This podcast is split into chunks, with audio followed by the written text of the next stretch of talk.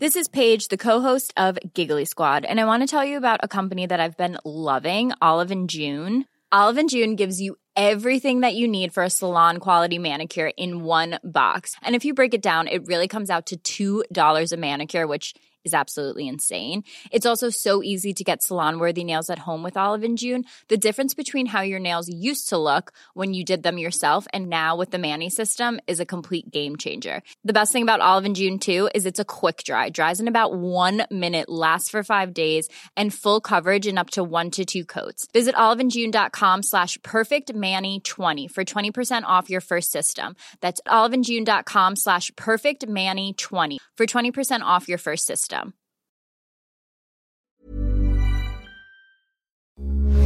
Heraldo Radio, con la H que sí suena y ahora también se escucha.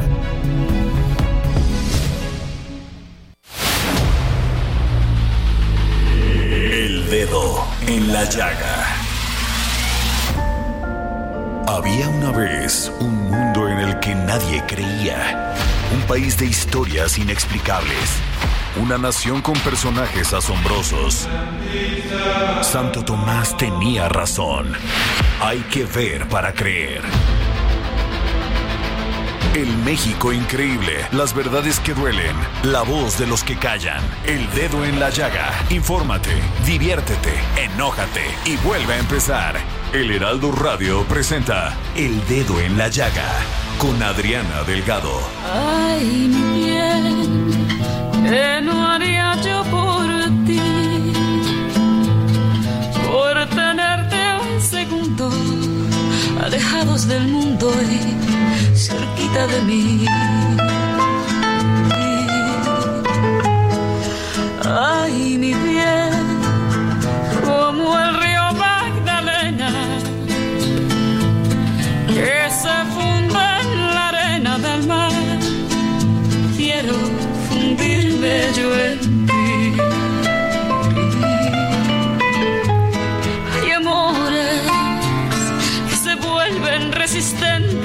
los daños, como el vino Ay, que ay, ay, ay, ay, es que hay amores que se vuelven resistentes a los daños, Samuel Prieto. Hay amores que se esperan al invierno y florecen. Hola, sí, en efecto, hay amores que resisten todo, ¿no? Así es, mi querido Samuel, y así iniciamos este dedo en la llaga de este jueves 21 de septiembre del 2023.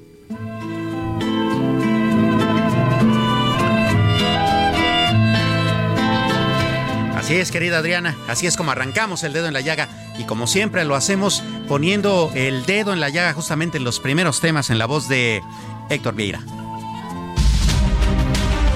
El presidente Andrés Manuel López Obrador adelantó que no asistirá al Foro de Cooperación Económica Asia-Pacífico, que se llevará a cabo del 11 al 17 de noviembre en San Francisco, California, ya que México no guarda relación con Perú, uno de los países invitados. El presidente López Obrador nuevamente se lanzó contra el Poder Judicial, luego de que el ministro de la Suprema Corte de Justicia de la Nación, Javier Lainez, presentara un proyecto para declarar la inconstitucionalidad de la reforma a la ley de la industria eléctrica. El mandatario federal defendió a las autoridades de Sedena y Marina de las críticas de los padres y madres de los 43 estudiantes de Yotzinapa por la supuesta reserva de información sobre el caso. López Obrador dio a conocer que el próximo lunes se llevará a cabo una nueva reunión con los padres de los normalistas desaparecidos con el fin de entregarles respuesta a la solicitud de información de sus familias. El mandatario federal celebró que se haya resuelto el conflicto entre el sindicato de maestros en Tamaulipas, ayudando a que se reinicien las clases en la entidad. Destacó el trabajo de las secretarías de Educación y de Gobernación en las mesas de diálogo. El gobierno federal informó que entró en vigor la disposición oficial de eliminar o reducir las grasas trans en la industria de alimentos y bebidas ultraprocesadas y subrayó contar con las herramientas jurídicas y legales para imponer sanciones económicas, asegurar y destruir productos, sustancias y objetos, desalojar y desocupar los edificios por violar la adición del artículo 216 b a la Ley General de Salud con la que se pretende reducir hasta 50 mil decesos anuales. En México, cada dos horas ocurre un suicidio en jóvenes de entre 15 y 29 años de edad. Actualmente este acto es la cuarta causa de muerte y para 2029 se calcula que será la segunda causa de deceso para este grupo de edad. Así lo planteó Zoé Robledo, director general del Instituto Mexicano del Seguro Social. Para evitar robos en sus hogares, los capitalinos gastaron el año pasado 159.7 millones de pesos más en la colocación de candados, bardas, rejas, así como en la adquisición de alarmas, perros guardianes y armas. Pues así están las cosas, hay bastantes temas en donde poner el dedo en la llaga, querida Adriana.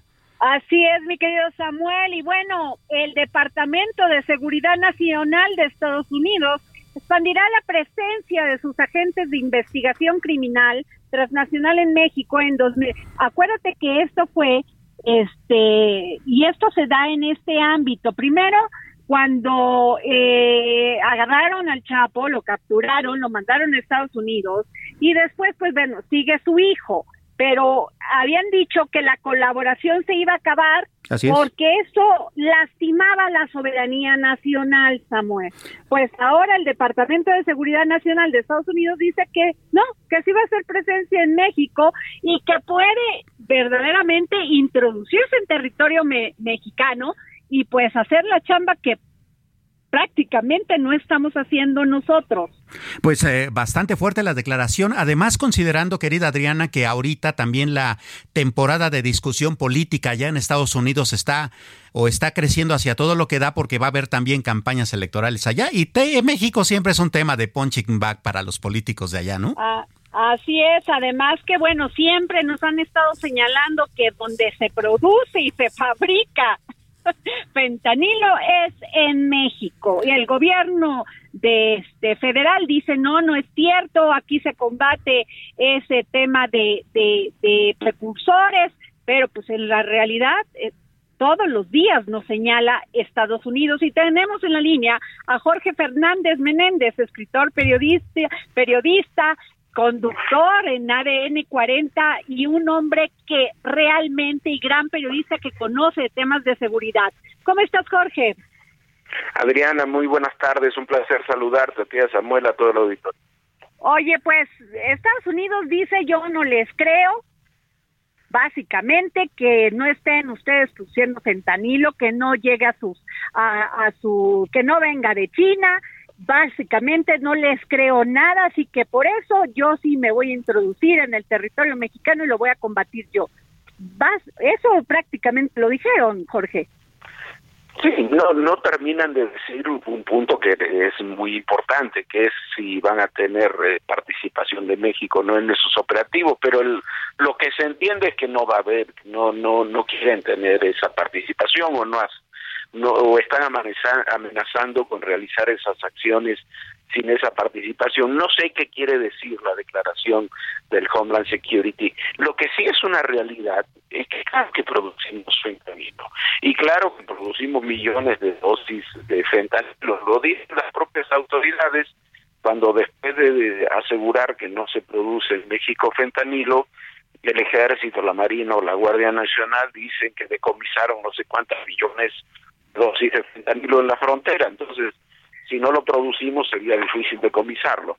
Eh, yo creo que tenemos un problema muy grave y involucra a Estados Unidos eh, en forma destacadísima. Estados Unidos no puede soportar eh, 105 mil muertes por sobredosis, de las cuales unas 70, 75 mil son por, por fentanilo eh, anualmente y mucho menos lo puede hacer en un año electoral y con una droga que afecta ha habido otras epidemias de drogas en Estados Unidos como la del crack pero afecta a los sectores de menores ingresos, afroamericanos, latinos, esta afecta a todos los, los rincones de la sociedad.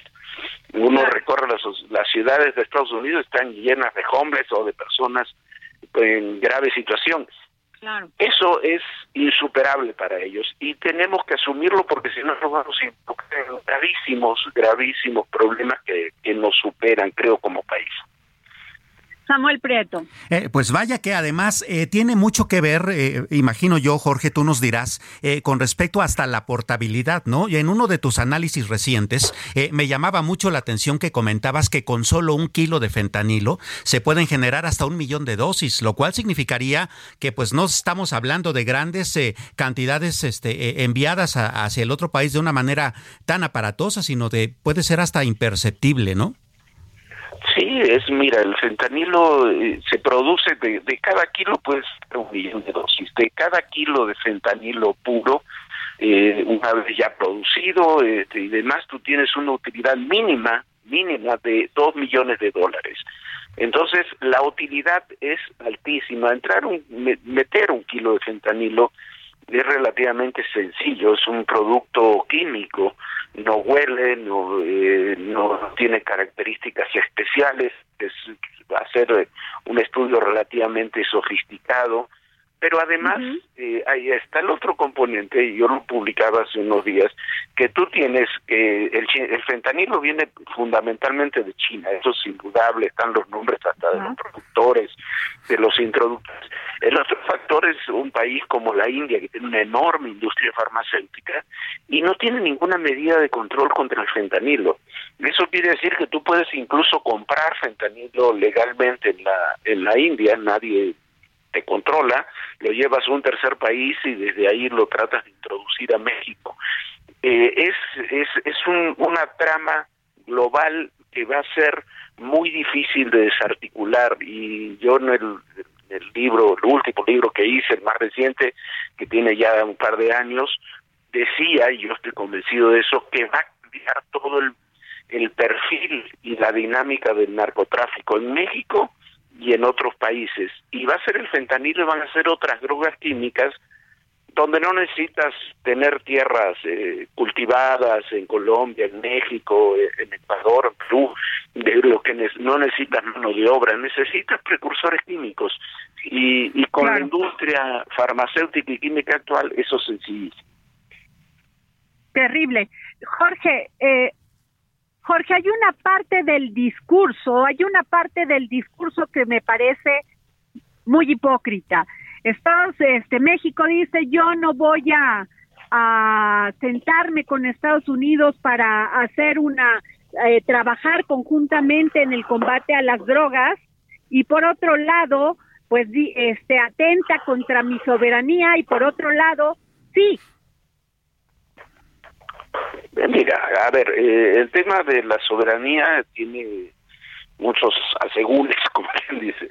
Eh, el, tema de la soberanía en la lucha contra las drogas se, se entiende y se entiende que no podemos como país aceptar intervenciones eh, ilegítimas en territorio mexicano. Eso me parece que es evidente, pero no podemos no colaborar, porque pensar que, por ejemplo, el tema del fentanilo es un problema de Estados Unidos, como se dijo muchas veces con las drogas. Yo recuerdo cuando empezaba a reportear esto que los políticos, y ya muchos años de eso, los políticos decían, pero no, pero eso es un problema de Estados Unidos. Nosotros no tenemos problema de drogas. Bueno, ahora tenemos 170 mil muertos y 50 mil desaparecidos en lo que va desde el y millones de personas que son adictas. no, no las solemos contar porque no tenemos ni, ni de adicciones levantadas en los últimos años. Hoy con el fentanilo está pasando lo mismo. Decimos, es un problema de Estados Unidos, pero en Mexicali, en Tijuana, en otras zonas fronterizas, ya está presente el consumo de fentanilo. en un estudio que hizo el sistema forense de Baja California, Mexicali y Tijuana, el 50% de los cuerpos que llegaron al sistema forense, 50% tenían restos de fentanilo. No quiero decir que murieron por fentanilo, pero todos habían consumido fentanilo. La mitad de los fallecidos.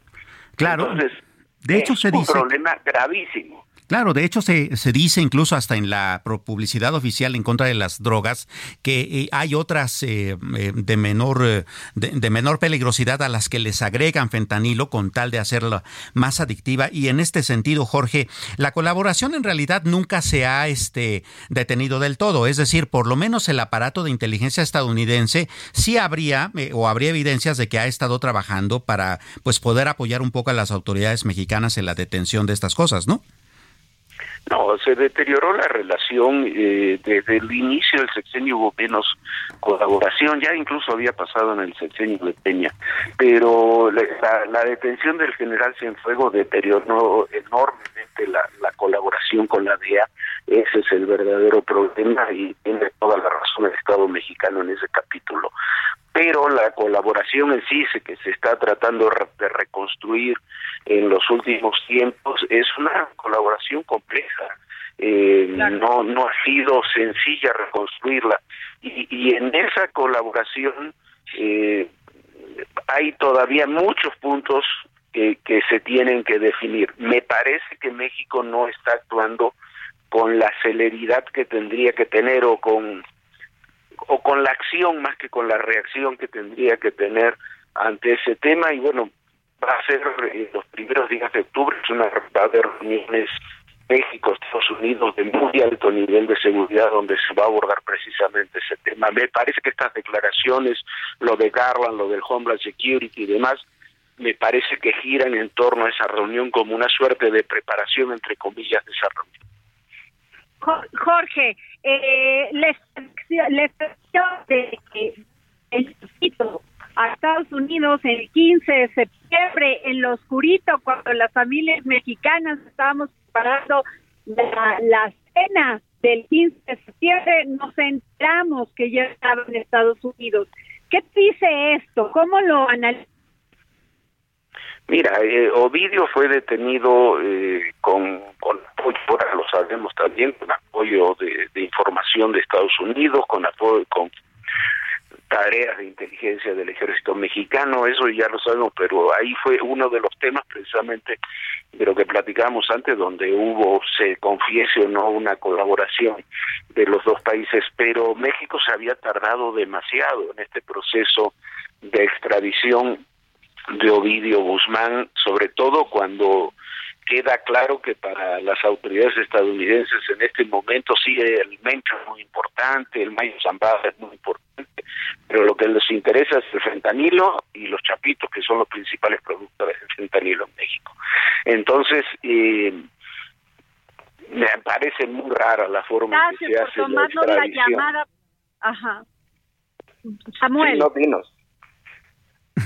Así es, Jorge. Oye, pues muchísimas gracias por tu análisis, porque sí, evidentemente el fentanilo es eh, en el tema, por lo menos del tráfico de drogas, el que más eh, hace ruido, no solamente en el asunto de la salud pública, que ya es muy grave, sino también en la relación de México con Estados Unidos. Jorge, muchísimas gracias. Gracias a ustedes, Samuel Adriano. Un placer estar con ustedes. Gracias. Bueno, este, déjenme decirles que no estoy en cabina, estoy en, en carretera y bueno, se complica la comunicación, Samuel. Así es, eh, pero bueno, seguimos de todos modos, querida Adriana, poniendo el dedo en la llaga. Fíjate que un tema que también eh, salta mucho la atención es el asunto de, de promover la cultura. Así es, promover la cultura de la donación de órganos, ¿no? Eh, fíjate, te doy, te doy algunos datos. De cada eh, millón de personas que vivimos en este país, solamente entre 3.6 y 5.4 eh, personas donan sus órganos, eh, es decir, que tienen una tarjetita en sus carteras que da la autoridad, eh, que da el permiso para que el médico pueda disponer de sus órganos en el, en el, en el momento de su fallecimiento. Es bastante poco y sin embargo se han realizado grandes avances. Hay que decir una cosa, una persona que dona sus órganos puede salvar hasta siete vidas. Así de importante es este asunto y por eso, querida Adriana, es que tenemos en la línea del dedo en la llaga a Carlos Castro, él es presidente de la asociación Ale. Don Carlos, ¿cómo le va? ¿Qué tal, Samuel? Muy buenas tardes. Gusto en saludarte y a tu auditorio. Eh, pues cuéntenos, don, Carlos, un poco sobre esta campaña Héroes por la Vida. Pues es una campaña que venimos realizando, este, básicamente con la idea de, yo a mí me gusta mucho usar la palabra fomentar la cultura de la donación de órganos. A mí me gusta más dar información con respecto a lo que significa la donación de órganos. Tú ahí acabas de dar los datos duros de lo que implica eh, en México una tasa muy baja de donador de fallecido por millón de habitantes. Es una de las más bajas de Latinoamérica y no nos podemos comparar ni con Estados Unidos ni con España, pero con Latinoamérica sí y realmente estamos en, en los últimos lugares. Ahora, ¿por qué es importante la donación de órganos? Pues porque es un acto de amor, es un acto de amor que realmente va a ayudar a salvar las siete, las siete vidas que tú mismo señalaste. Lo que pasa es que todavía en México no tenemos todo un complejo de instituciones hospitalarias de procuración de órganos que permitan hacer más rápida la toma de los órganos, la procuración de órganos. Y eso es lo que realmente nosotros estamos tratando de impulsar para que en México pueda existir un hospital en donde se puedan procurar órganos, se requiere de una licencia sanitaria. Para que en México se pueda un hospital hacer cirugía de trasplantes, requiere de tener una licencia sanitaria. Y pues muchas veces, dado las bajas tasas que tenemos, son muy pocos los hospitales que tienen estas dos licencias, la licencia de procuración y la licencia para realizar el acto quirúrgico. Entonces, lo que México necesita es mucha mayor infraestructura para que para que el proceso pueda realizarse en la logística que ello implica. Eh, claro, don Carlos, entonces digamos que esto tiene dos vertientes. Uno, el asunto de fomentar la, cultura de la donación de órganos, pero también por lo que entiendo, eh, tiene que ver mucho con la infraestructura y el personal capacitado para ello. ¿En qué, en qué, en qué medida o digamos en qué nivel andamos? Andamos, por ejemplo, andamos en un nivel en donde siento yo que hay muchas personas que se ven en la eventualidad, porque es, un, es algo eventual, en que tengan muerte cerebral. Para poder donar órganos sólidos, la persona tiene que tener muerte cerebral. ¿Y qué quiere decir esto? Quiere decir que la persona ya falleció, pero se necesita que sus órganos sigan funcionando. Y esto lo hace la medicina de terapia intensiva. Entonces, mientras el paciente falleció y lo mantienen con los órganos vivos, eh, funcionando más bien, entonces es cuando se le solicita a la familia que si quieren donar los órganos. Y aquí la rapidez con que esto suceda, pues va a implicar que tengamos órganos más sanos. Y esto aquí requiere de exactamente lo que tú dices. Necesitamos tener personal mucho más capacitado, y sobre todo necesitamos tener personal que maneje el dolor, que maneje el dolor. ¿Por qué? Porque las donaciones de órganos por lo general son, son eventos inesperados de personas sanas. Entonces, es muy duro para una persona recibir esta noticia, este evento inesperado y pedirle los órganos. Entonces, necesitamos que profesionales de la salud acompañen a la familia para qué? Para el manejo del dolor, para que después de haber sufrido las etapas del dolor, pues al final del día digan, qué bueno, le voy a dar la oportunidad a mi hermano, a mi tío, a mi primo, de que done sus órganos. Por supuesto. Entonces, se necesita mucha preparación. Claro, héroesporlavida.org es donde las personas pueden acudir para entrarle a esta campaña, ¿verdad? Así es, y ojalá nos visiten, ahí van a encontrar muchísima información con respecto a lo que tú y yo ahorita estamos hablando. Excelente. Don Carlos Castro, muchísimas gracias por su tiempo y por platicarnos sobre este tema fundamental para el asunto de preservar la vida humana. Muchísimas gracias. Gracias a ustedes por el tiempo. Muy buena tarde. Fíjese usted, eh, le, doy algunos numeritos como para la conciencia. Hay más de 20 mil personas en el registro nacional que están esperando algún tipo de trasplante.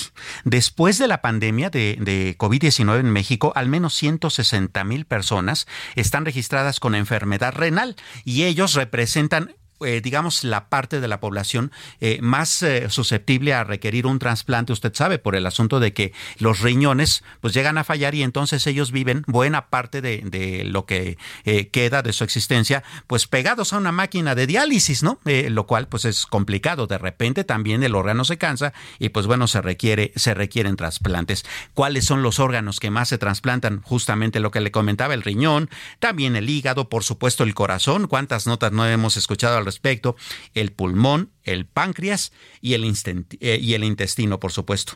Eh, las córneas también, por ejemplo, para la cuestión visual, son bastante importantes. Entonces, como usted verá, si usted dona sus órganos en, el momento de su fallecimiento con esta autorización, pues puede salvar incluso hasta siete vidas. Vaya que es importante el tema, ¿no? Le dejo con esta, con esta reflexión y mientras nos vamos a una pausa, ni siquiera le cambie, no es necesario, regresamos a seguir poniendo el dedo en la llaga un segundo, alejados del mundo y cerquita de mí. Ay, mi bien, como el río Magdalena. Sigue a Adriana Delgado en su cuenta de Twitter, arroba Adri Delgado Ruiz. Además, te invitamos a enviar tus opiniones y comentarios en texto o por mensaje de audio a través de WhatsApp al 55 2544 3334. Y si quieres escuchar El Dedo en la Llaga de El Heraldo Radio, en cualquier momento y donde quiera que te encuentres, descarga el podcast disponible en Spotify y iTunes.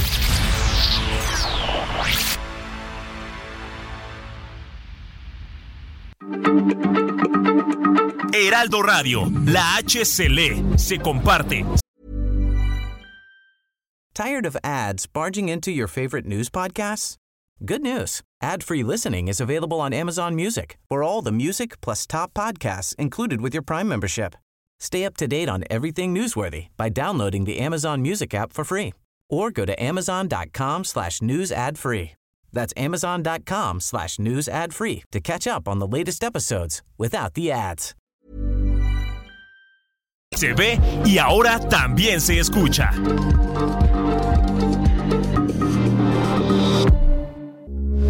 Heraldo Radio, con la H que sí suena y ahora también se escucha. Sigue a Adriana Delgado en su cuenta de Twitter en arroba Adri Delgado Ruiz. Y envíanos tus comentarios vía WhatsApp al 55 25 44 33 34 o 55 25 02 21 04. Estamos de regreso aquí en El Dedo en la Llaga de Adriana Delgado. ¿En qué otros asuntos estamos poniendo de hoy el dedo en la llaga, querido Héctor Vieira?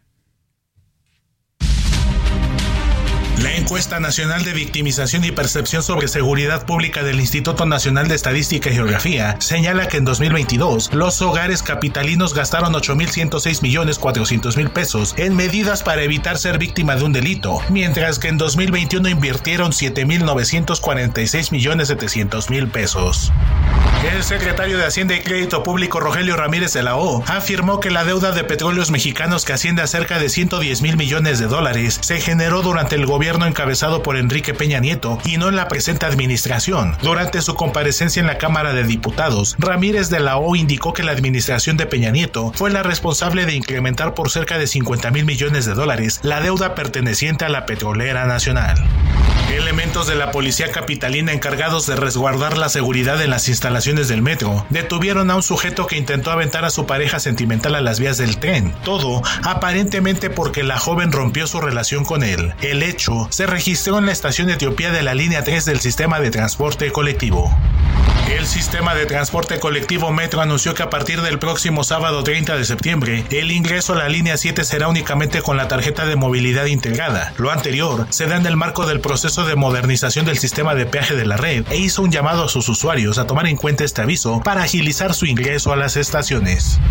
Mientras en Nueva York la cumbre especial sobre ambición climática evidenciaba lo poco que se hace para combatir el calentamiento global, expertos advierten de la gravedad de la situación. La crisis climática causada por la actividad humana ha abierto las puertas del infierno, así lo advirtió el secretario general de Naciones Unidas Antonio Guterres.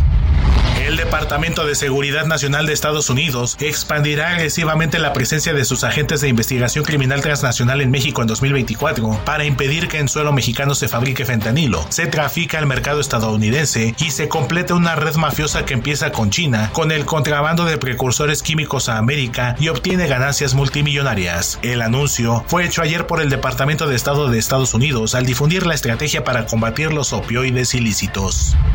El peso inició la sesión de este jueves con una depreciación de 0.61%, equivalente a 10.4 centavos, cotizándose alrededor de 17 pesos con 20 centavos por dólar, con el tipo de cambio tocando un mínimo de 17 pesos con 6 centavos y un máximo de 17 pesos con 25 centavos por unidad.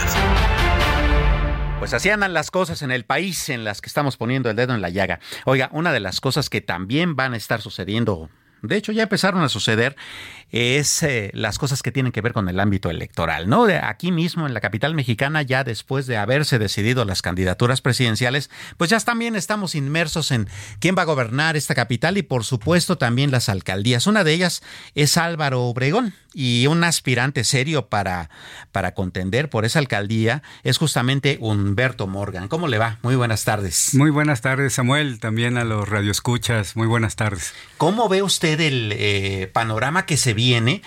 Para empezar con respecto a la, eh, a la contienda electoral que se va a dar para gobernar la ciudad y cómo le hizo Morena para este convocar a los a los a, quienes aspiren por supuesto pues Omar García Harfus ya dijo yo yo le entro bueno va a ser una eh, elección sin duda muy competida.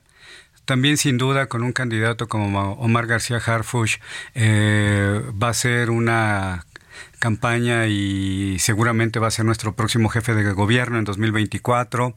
Eh, creo que los números, la disposición, la, el trato que ha tenido con la gente, a diferencia de políticos de toda la vida, ha ido impactando de una manera muy positiva y eso tiene una importancia en las alcaldías de la ciudad porque como sabemos el día de hoy nueve literalmente son gobernadas por la oposición a Morena. Así es. Pero en el 2024 muchas de estas alcaldías se van a revertir, muy probablemente una de ellas sea Álvaro Obregón. Y esto tiene que ver con las altas expectativas con el que llegó el gobierno que hoy está en el poder de Álvaro Obregón, que no ha cumplido las expectativas al 100% y eh, otro elemento muy interesante es que Álvaro Obregón, siendo la tercera alcaldía con mayor población de la ciudad, tercera en importancia en el padrón electoral, desde 1997 ha mantenido un cambio sistemático, lo que llaman voto switcher o voto cambiante,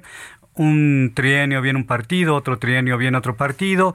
Hoy eh, nosotros estamos muy cerca en Morena de buscar nuevamente voltear la paleta eh, y creo con mucha disposición y sobre todo ya con la presencia de Omar Harfush que va a jalar eh, el voto, que tenemos muchas posibilidades de, de, recuperar esta alcaldía. Usted está impulsando una herramienta interesante llamada el Manifiesto Ciudadano. ¿En qué consiste? El manifiesto ciudadano, como su nombre lo indica, es un decir, un exhortar, un preguntar a la gente sobre aquellos temas que le inquietan la seguridad pública, la movilidad, eh, la tenencia de la tierra, los temas de protección civil. Y lo que estamos haciendo, Samuel, es reunirnos con líderes de todos los ámbitos, líderes vecinales, activistas, líderes sindicales, eh, empresarios, para conocer el diagnóstico que tiene cada uno de su área en específico, de su porción, digamos, de la alcaldía, y con eso ir generando un mapa muy preciso de la problemática pero con un adicional. ¿Cómo ven los vecinos que se puede solucionar esa problemática que refieren? Eh, y la lógica es muy sencilla. Si ellos viven los problemas, muy probablemente tengan posibilidades o puedan sugerir las distintas soluciones a esos problemas que los aquejan. Entonces, vamos reuniendo con los vecinos, vamos en un mapa muy concreto, muy claro, vamos detallando la problemática, las posibles soluciones, Samuel, y al final va a servir como un proyecto de gobierno de la alcaldía para que las nuevas autoridades, las que lleguen, tengan la posibilidad ya no de desperdiciar tanto tiempo en esa ruta de, digamos, en la curva de aprendizaje, sino que ya lleguen de manera específica, que empaten con el presupuesto de la alcaldía, que son aproximadamente cada año 3.400 millones, y que se puedan solventar y resolver algunos problemas de muchos años, ¿no? Como el tema de la vialidad. Así es. Pues suena a un mecanismo bastante robusto. Estas, eh, los resultados de estos estudios se integrarían, por ejemplo, a la plataforma electoral del partido dentro de la ciudad. Bueno, no propiamente, ¿no? Porque la plataforma electoral estará determinando en el partido, eh, digamos, los modos, los procedimientos, eh, las lógicas, los objetivos. Este más bien eh, servirá como un plan de gobierno ya específico para la alcaldía. Excelente. Como otras alcaldías, Coajimalpa, Miguel Hidalgo, Azcapotzalco, tienen problemas similares, pero en sus consideraciones tienen definiciones muy, muy particulares. Entonces es un eh, tema específico de Álvaro Obregón. Claro, hay temas como que son muy puntuales allá, ¿no? Seguridad, movilidad, eh, gestión de riesgos, ¿no? Que es una zona bastante accidentada en términos eh, geográficos. ¿Cómo ha visto usted el pulso de estos temas y cómo hacia dónde usted considera que podría ir una nueva administración? Bueno, primero Samuel, efectivamente uno de los grandes temas es el de la gestión de riesgos llamada protección civil. Tenemos 82 kilómetros de barrancas, está conformada por siete grandes lomos de estas barrancas, eh, 13 vasos reguladores o llamados de manera coloquial presas y cientos de personas que fueron eh, ubicando sus eh, hogares a los bordes de estas barrancas. Ahí hay dos grandes problemas. El primero de los riesgos de deslave o de inundaciones y el otro de tenencia de la tierra porque son lugares que no son propiamente aptos para la vivienda y en ese sentido, eh, digamos, habrá que hacer gestiones para, en algunos casos muy extremos, reubicar o en otros casos generar los elementos de protección eh, que les permita a esta gente tener seguridad en su integridad física y en, su, eh, en sus bienes materiales. Pero usted bien comentaba y preguntaba sobre cómo vemos los temas hoy en Álvaro Obregón. Eh, yo creo que este gobierno ha quedado de ver mucho, llegó con una expectativa hasta el cielo, eso es muy eh, complicado para un gobierno.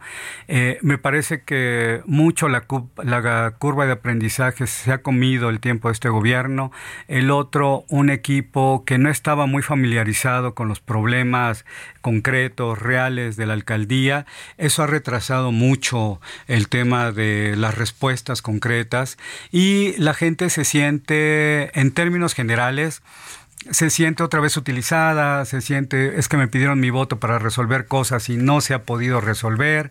Entonces, precisamente el manifiesto lo que pretende es ya llegar con un plan específico y empezarlo a atender de la mano de los ciudadanos. Por otro lado, hoy hay un problema complejo con los gobernantes porque a través del TikTok o de las redes sociales, el Facebook, están eh, de alguna manera simulando gobiernos, eh, presentan obras a medias como si ya se hubieran terminado, ¿no? Eh, hablan de recuperación de espacios y a los dos semanas, tres semanas están iguales, me refiero a parques, espacios públicos, y yo creo que ahí hace falta, si bien rescatar los espacios públicos, que son pocos por la composición geográfica, en Álvaro Obregón, hay que destinar presupuesto para mantenerlos. Porque en la acción de gobierno es muy bonito, rescatamos tal espacio público, bueno, y el presupuesto para que funcione y que no lo vuelvan a utilizar los jóvenes para la delincuencia o se conviertan en basureros, porque otro de los grandes problemas pues es este eh, elemento de basura, sobre todo en los cauces de ríos. El PET es un problema brutal que hay que también atender, ¿no? El, medio ambiente, Álvaro Obregón todavía tiene una zona rural en los pueblos de San Bartolo Villalco, Santa Lucía, incluso un poquito, y Santa Rosa Sochac. Entonces, es una población muy heterogénea. Y además de que en los barrancos mismos, los fondos del barranco se prestan a veces mucho como para ser convertidos en tiraderos, ¿no? Y eso Son es un esos, Samuel, ¿no? Porque para la gente que eh, ese es un elemento fundamental, el impulsar campañas, ¿no? Campañas de higiene, campañas de limpieza, campañas de educación, campañas de seguridad, pero uno de los grandes problemas es efectivamente que la gente de arriba tira la basura.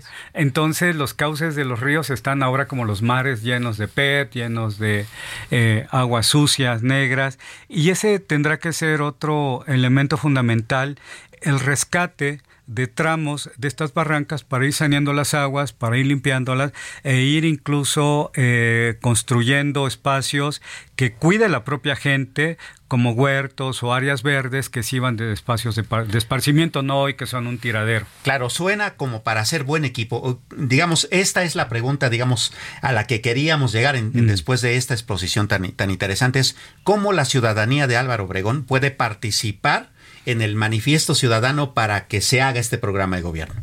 Bueno, a través de distintos eh, métodos. Uno es el directo, que nos vamos acercando en las comunidades. Otro es a través de un número telefónico para que nos hagan favor de llamar. 55 25 64 59 79 otro a través eh, formalmente pues de nuestro correo electrónico que hoy por cierto estamos distribuyendo en distintos lugares para que puedan enviarnos las solicitudes, puedan llamarnos por teléfono, WhatsApp y ahí estaremos eh, atendiendo estos requerimientos o mucha gente muy valiosa que conoce eh, la problemática, que tiene propuestas, nos las manda así directamente, ¿no? Nada más, a ver, soy Ángel Pérez, por ejemplo, de Lomas de Becerra, mi problema es el tema de la inseguridad por los pasos, esto es lo que sugerimos.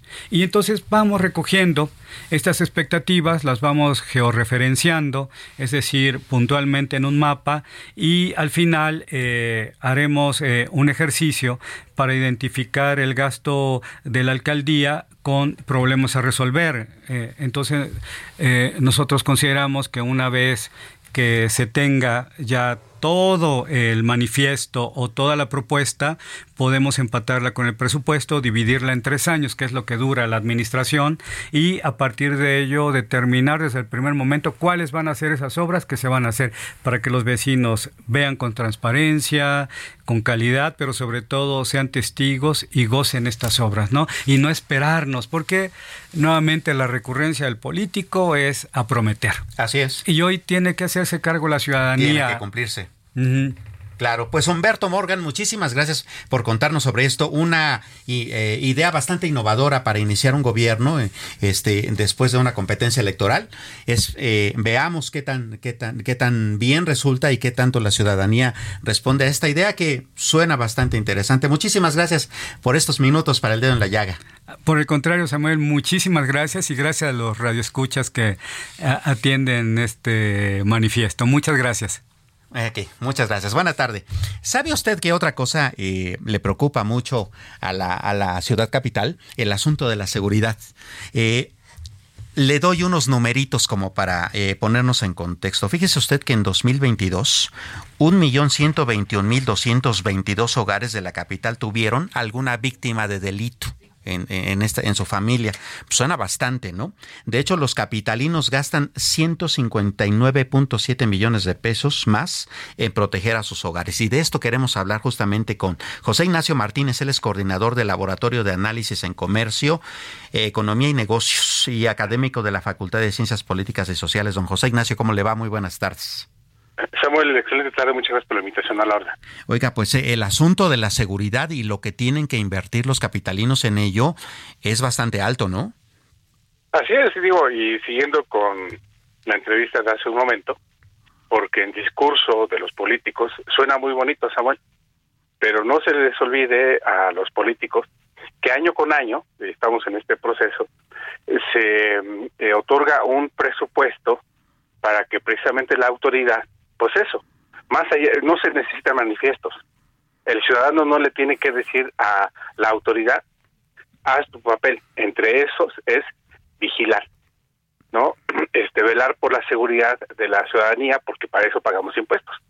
No, no es necesario este, ningún manifiesto. En, este sentido, digo, siguiendo con esta parte de Álvaro Obregón. Así es. Usted, eh, este, eh, eh, transita por Avenida Las Águilas y estupenda seguridad. ¿Por qué? Porque ahí viven los funcionarios de la alcaldía. Pero si se va eso a las zonas altas, como nadie vive ahí de gran ingreso, ¿qué es lo que sucede? Entonces tenemos una enorme eh, inseguridad, ¿no? Entonces, ¿esto qué implica? Este, que la ciudadanía tiene que gastar, este, eh, cubrir, entre otras cuestiones, lo que le corresponde a la, a la, a la, autoridad y es precisamente ahí, este Samuel, donde encontramos este gran déficit que tiene la autoridad, hablando a nivel nacional, de los tres niveles de gobierno, ¿no? Municipal, eh, federal y, estatal, ¿no? En este en este sentido, pues este eh, quien tiene el recurso para poder comprar chapas de alta seguridad, para poner herrerías de seguridad, para poner casetas de seguridad, ¿no? Donde las, las, las familias eh, las zonas de, alto ingreso, ¿qué es lo que hacen, Samuel? Pues cierran las calles, ponen casetas, privatizan la, la, calle porque tienen el poder del ingreso y por lo tanto ponen casetas, ¿no? Y esto qué implica con otras este, zonas donde no se tiene el, el, ingreso correspondiente, eh, pues eh, están expuestos a esa este, inseguridad. Lo pongo en este contexto rápidamente.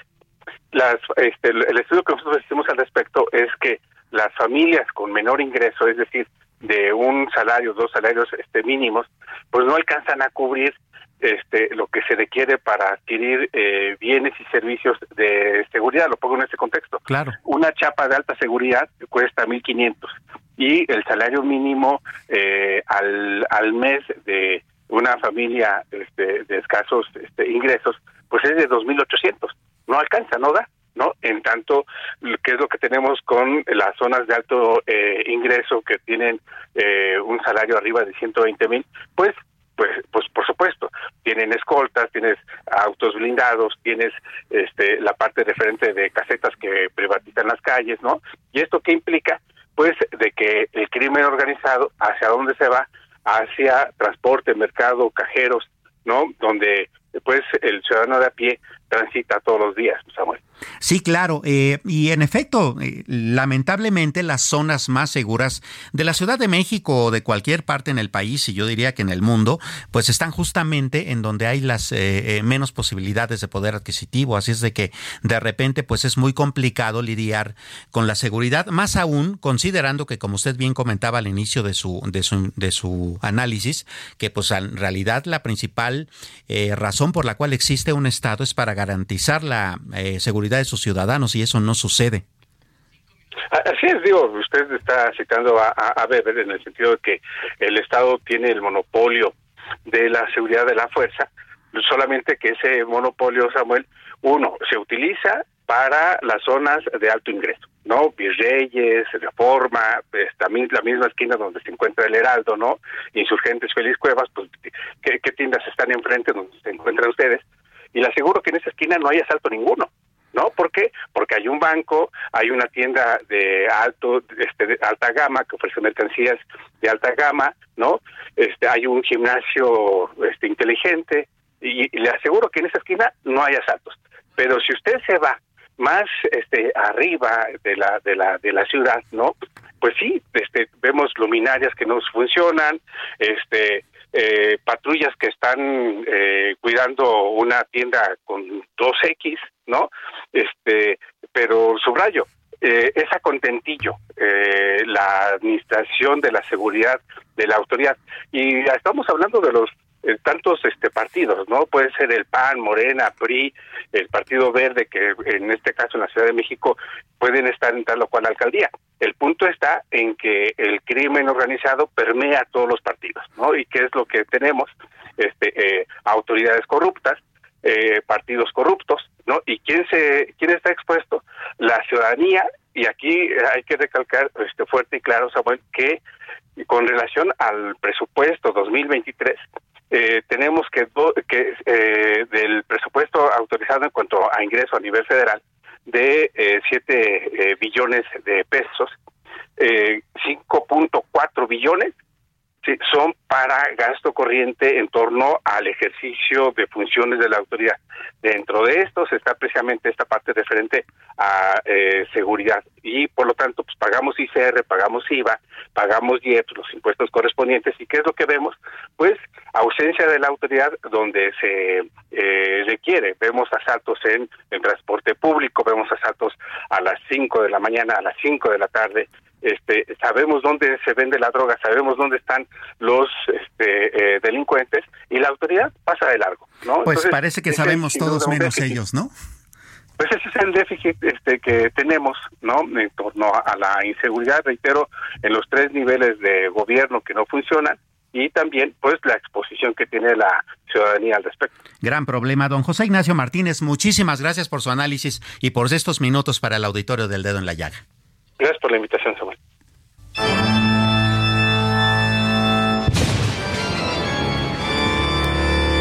Economía del terror. ¿A poco creyó que se iba a salvar?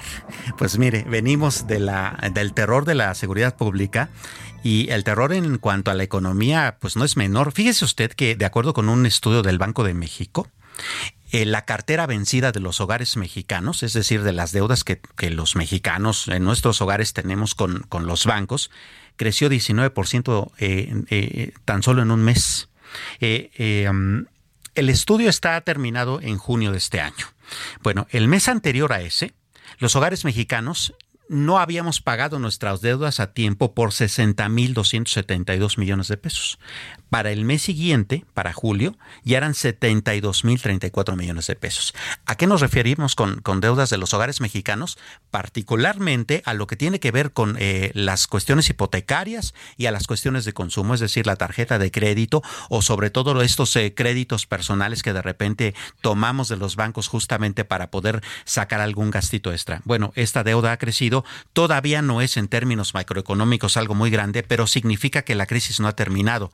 Recuerde usted que las tasas de interés todavía están bastante altas, así es que necesitamos cuidar mucho. Pague usted sus deudas y sobre todo cuide usted mucho su ingreso familiar. Eso es muy importante. Y con esta idea, pues terminamos el dedo en la llaga de, este jueves. A nombre de Adriana Delgado le dejo un gran saludo. Yo soy Samuel Prieto y nos escuchamos en los siguientes programas. por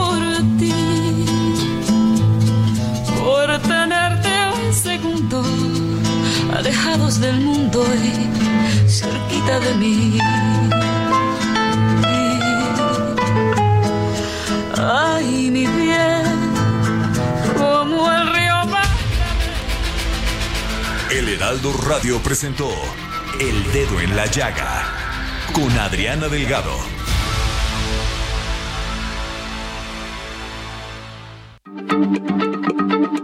Heraldo Radio. La H se lee, se comparte, se ve y ahora también se escucha.